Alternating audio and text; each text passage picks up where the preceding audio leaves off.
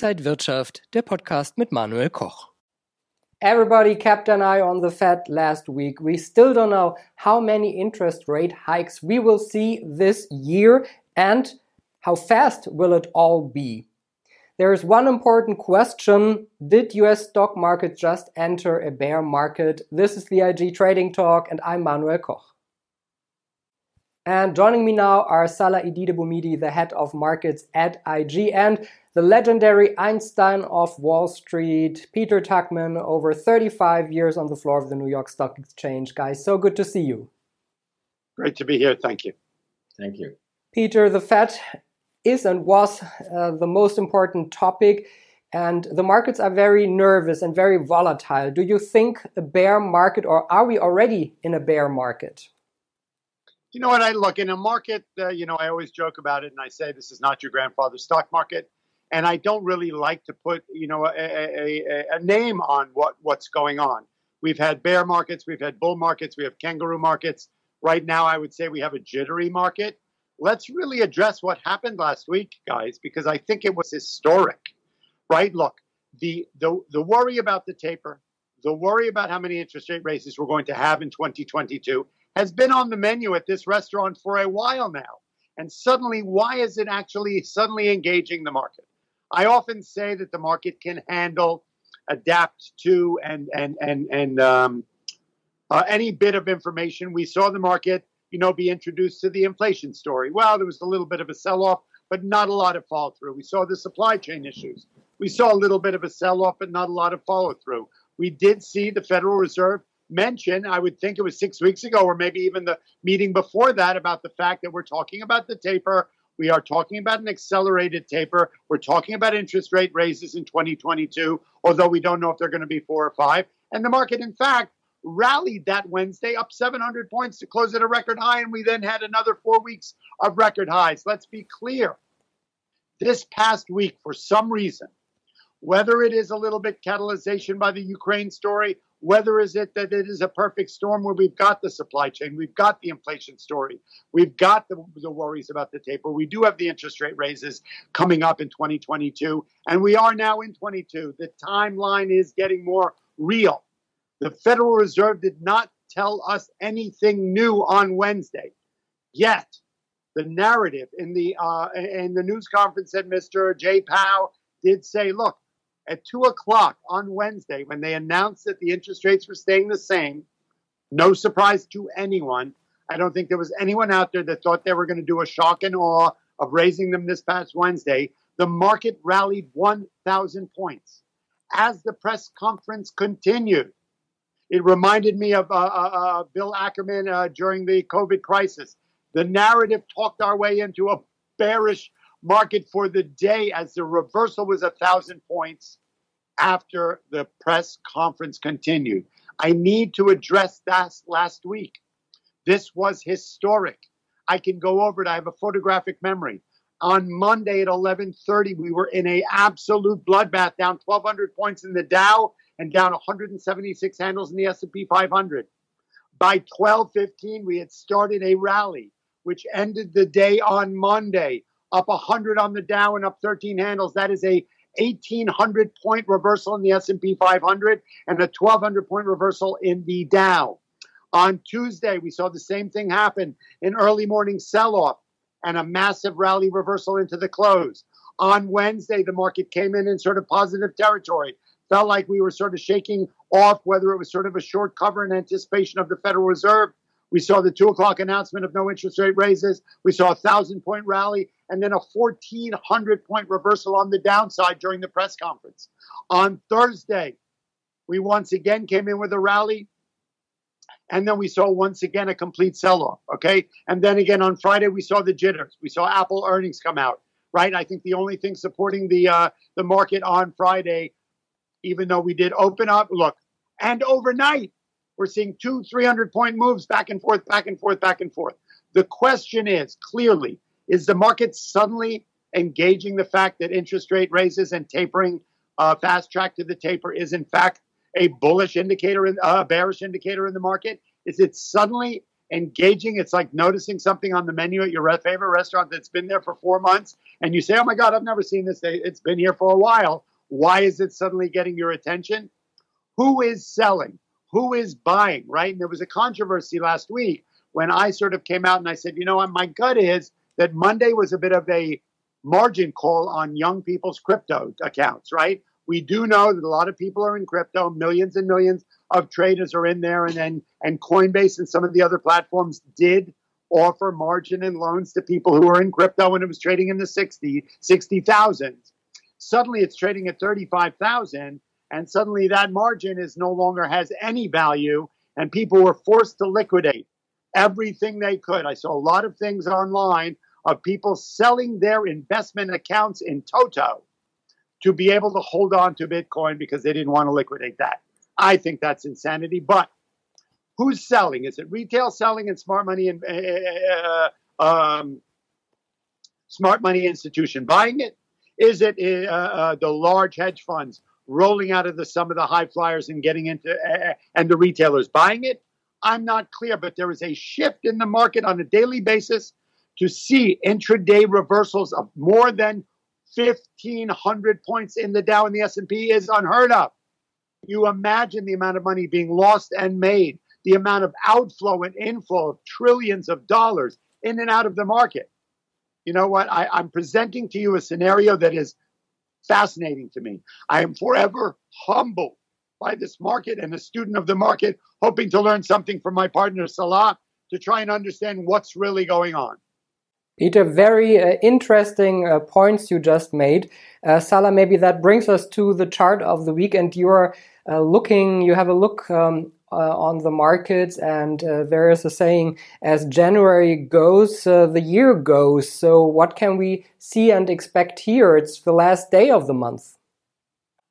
Yeah, taking up your general question from the beginning. So, are we entering a bear market, yes or no? We can't give you a clear answer directly, but we have a nice chart of the week today, which is the market effects that we are look uh, that we are checking actually in January to get an indication what is happening in this year. Santa Claus rally went well, went actually better than average, uh, which was good for Wall Street. But the first five days have been actually shocking, especially Nasdaq losing more than five, almost five percent. And interestingly, this week I already showed that in my German live stream daily. Please visit us, follow us, come and join us. It will be awesome because you will see what I have mentioned before. The December low of 2021 of last year has been broken in all three, and even Russell 2000. They lost their December low, and this is actually something what we don't look want to see in the first quarter of a year. Uh, and this is absolutely especially here for Nasdaq shocking almost 9% below of its December low of 2021. And we have this January performance. Today is the last trading day of the year, uh, of the month, sorry. We're still in the beginning of the year, but uh, we will see that we will not get in a positive return in this month. And it's one of the worst months in S&P 500 since 1950 because 2006, uh, 2009 we had, of course, financial crisis we had a January with a loss of minus 8.6%, and IT70, which was seven minus 7.6, something like this. And we are now year to date at around 8.7% minus in the S&P 500. All these signals are showing this year is not starting pretty much well. So we have warning signals here that might give confirmation for a trend continuation in this year. We are in a midterm election year. We know historically we have actually sidewalk markets, maybe with a small bearish tendency. We have still Corona out there. We have this topic inflation. What will the Fed do is exactly what Peter already mentioned. So, are we ending up with whatever six, seven rate hikes, or just even only with one so exactly, the media is there are two sides.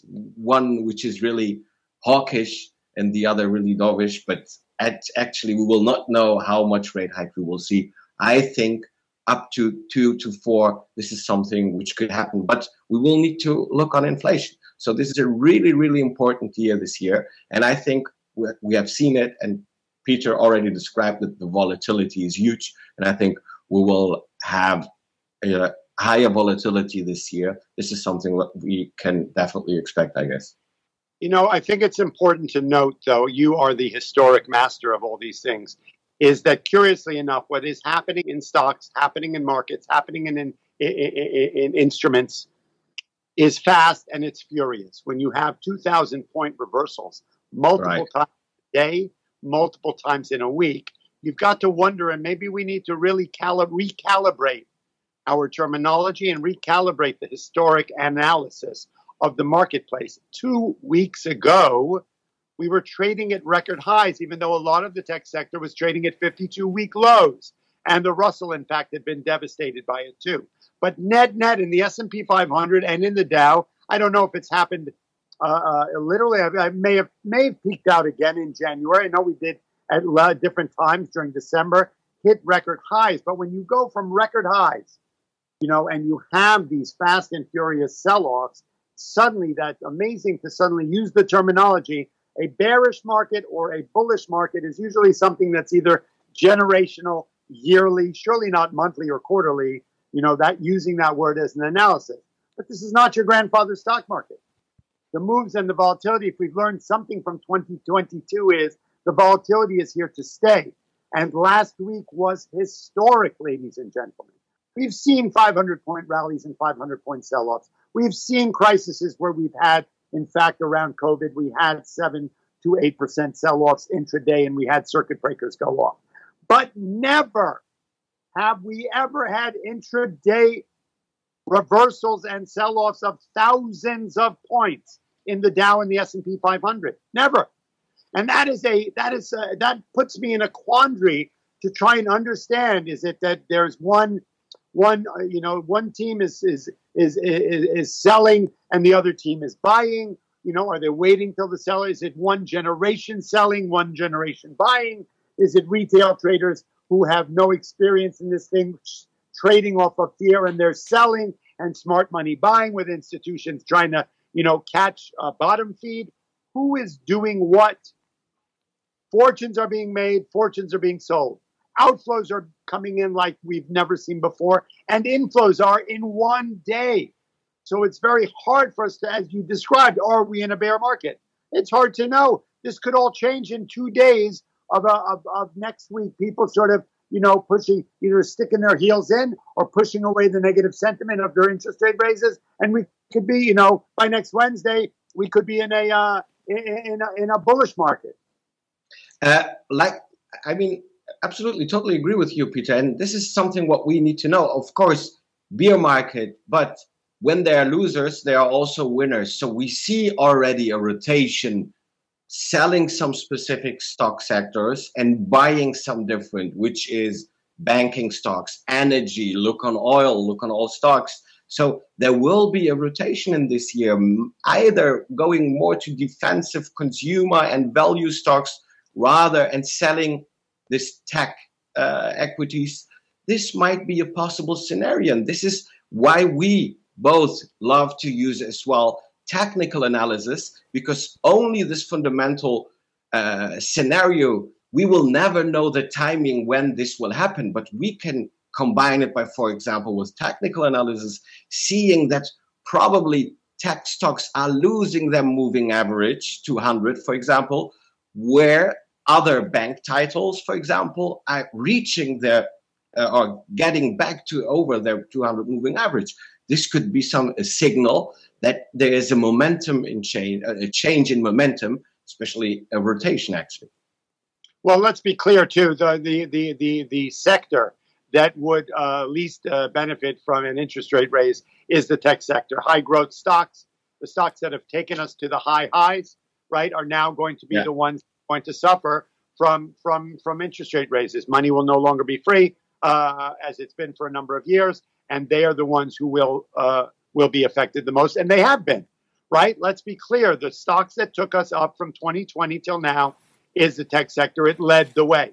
right? They led the brigade, they were the charging force. And the ones that will least benefit and will suffer from uh, five interest rate raises next year, which is proposed by JP Morgan and many others, will definitely have an effect on the high growth sector. One note, sorry, because I remember something that you already told us in the beginning of the pandemic. There is a re- it's really difficult for companies to give guidance in the period of corona. You have been absolutely right. And now the time will come that guidance will be possible. Investors will look on balance sheets, on fundamentals, and see who is the good and who is the bad. Look on the streaming providers like Netflix, how they have been disappointing the market the last week, actually, the two weeks uh, ago, only because people will now see that there is a really difficult way to yeah, get much more growth in specific sectors. And this is an important step that you said guidance will be important this year. Guidance will absolutely be important. And we saw that with, look, it was one of the curious things that the three of us have discussed way back at the beginning of the pandemic, that first December in 2020, when JP Morgan, when Jamie Dimon said, guys, on the news conference at the earnings, was I cannot even predict guidance. I can't give you anything. I don't know. And though we are still in the midst of Omicron and we are attempting a recovery story and a reopening story, we still have a lot of bumps in the road that way. So while we're seeing, or look, uh, we talk about this a lot when we talk about technical analysis being the only defense against this kind of volatility. We are seeing companies beat earnings, beat guidance, and go down. We're seeing companies miss and go up. It's very hard to trade this market on fundamentals which have historically been the lifeblood of a lot of long-term investing entry points, right? We are seeing things go. Look, there, you know, we saw last week on Friday, Apple come out with earnings. Historically, Apple always beats on earnings. Yet initially, the first response post earnings in Apple is down. Well, Apple uh, uh, last week announced record earnings, record revenues, great guidance going forward, and for the first time went up right? So, you know what? As I always say, this is not just a grandfather stock market, right? Trading anticipatorily of information in the Fed. See, the, the, the question that is so powerful is, you know what? Look, there's a lot of information being disseminated. There's a lot of moving parts in this world. Right now, we've got the inflation supply chain, the Fed, the taper, the interest rates, and whatnot.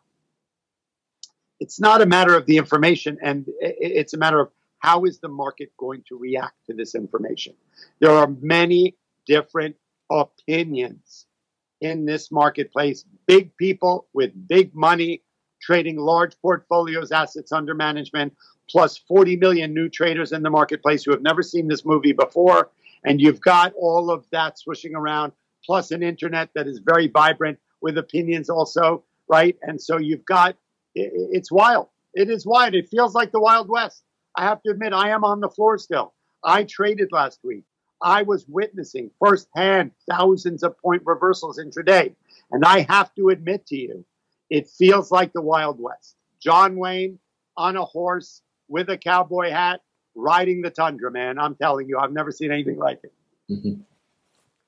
Peter, you already mentioned Apple. We see a lot of earnings uh, of big corporates. Apple also said that it sees uh, that the supply chain is improving. What do you feel and hear from other companies? How is the situation for the big US corporates at the moment?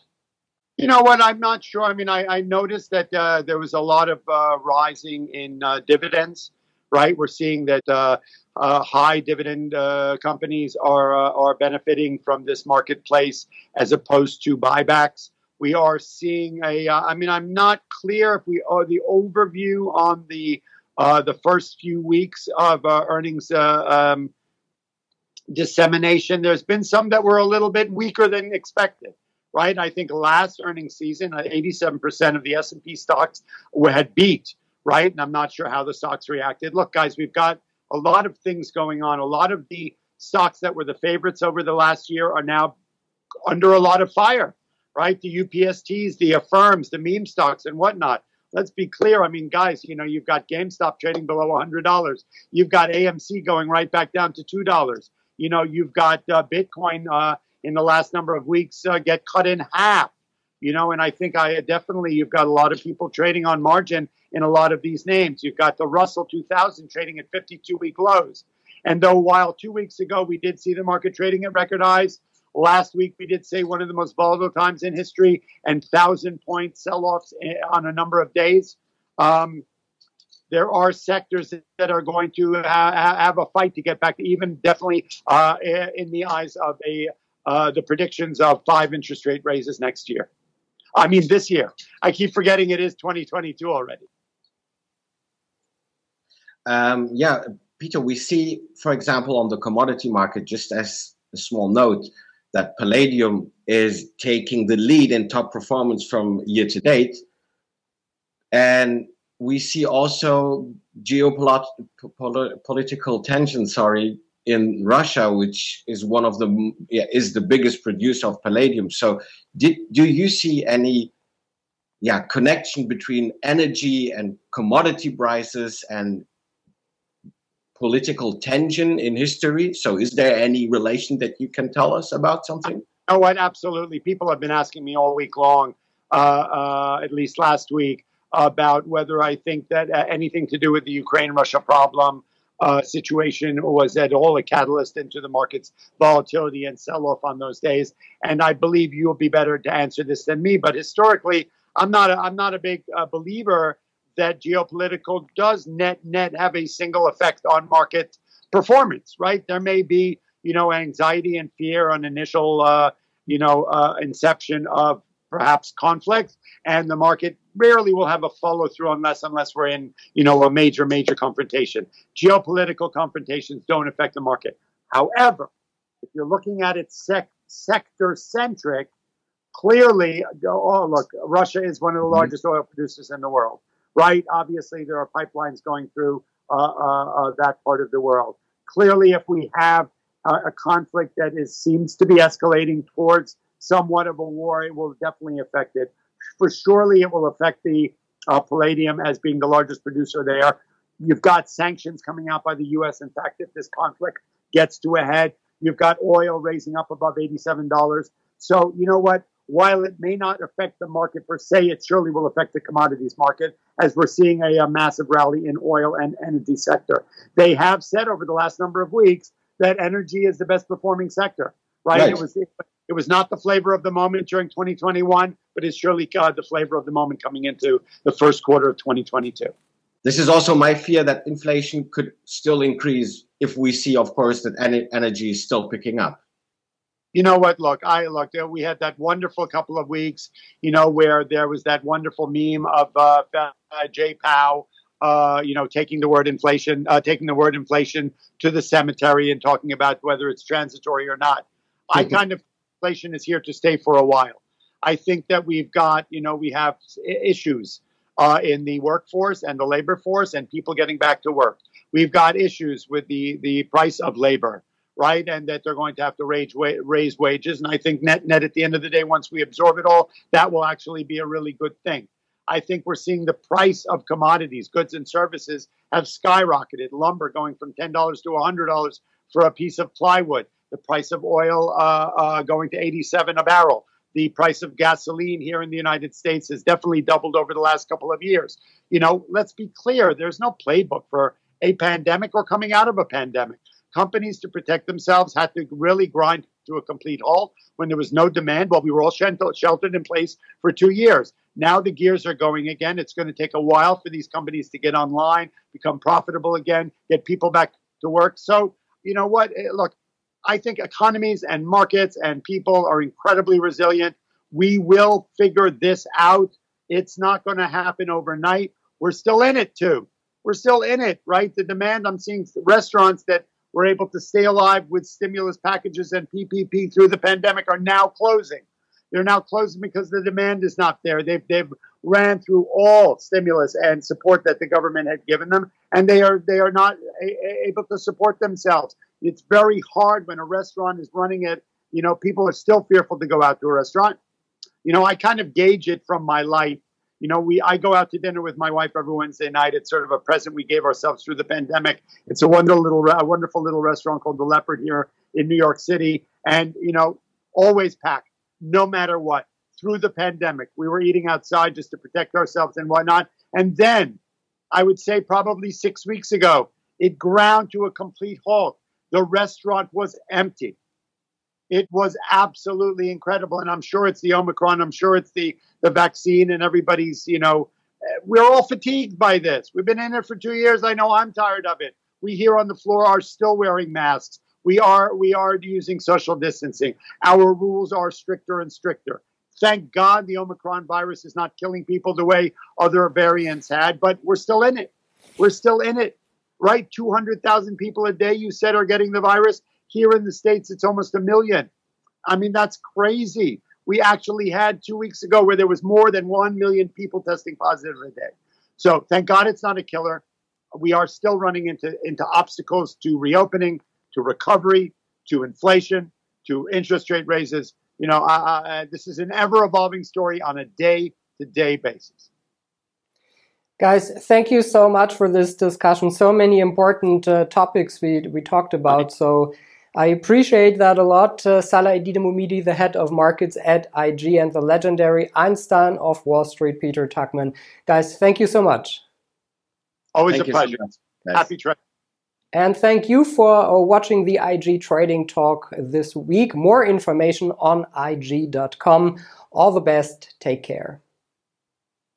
Und wenn euch diese Sendung gefallen hat, dann abonniert gerne den Podcast von Inside Wirtschaft und gebt uns ein Like.